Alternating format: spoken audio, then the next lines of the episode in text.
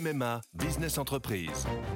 Je suis à Angers avec Hélène, une agente immobilière qui a pris une décision. Oui, cette année pour mon entreprise, c'est décidé, c'est MMA. Ah oui, on peut savoir pourquoi? Parce que comme moi, mon agent MMA d'Angers est sur le terrain et il est venu expertiser les besoins de mon entreprise pour adapter au plus juste mon contrat d'assurance. C'est décidé, c'est MMA.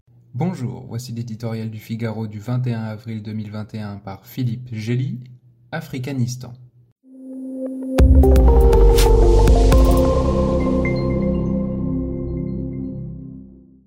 Arrivé au pouvoir par les armes à la faveur d'un coup d'État soutenu par Paris en 1990, Idriss Déby Itno est mort en soldat tué sur le front par des rebelles tchadiens dressés contre son pouvoir autoritaire.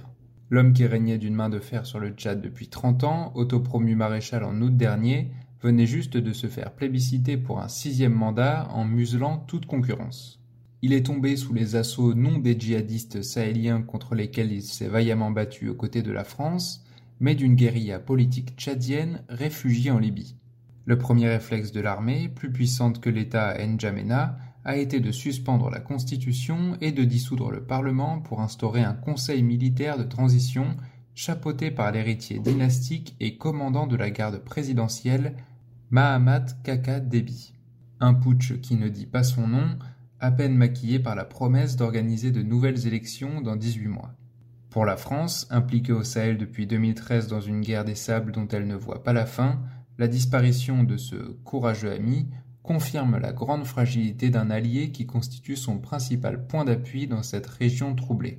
D'emblée, Paris a insisté sur son ferme attachement à la stabilité et à l'intégrité territoriale du Tchad, pointant en creux les risques de division du pays. Pour rester acceptable, cette posture d'attente ne doit pas se transformer en soutien indéfini à la junte. Lors du dernier G5 Sahel en février, Emmanuel Macron avait demandé un sursaut politique africain afin que les succès militaires soient prolongés par un retour de l'État, c'est-à-dire de la sécurité, de la justice et de l'école. Renoncer à ces exigences au nom de la stabilité relèverait de la myopie. Cela repousserait la sahélisation de l'opération Barkhane, prélude à l'implication accrue des Européens et à la réduction promise du déploiement français de 5100 à 2500 hommes.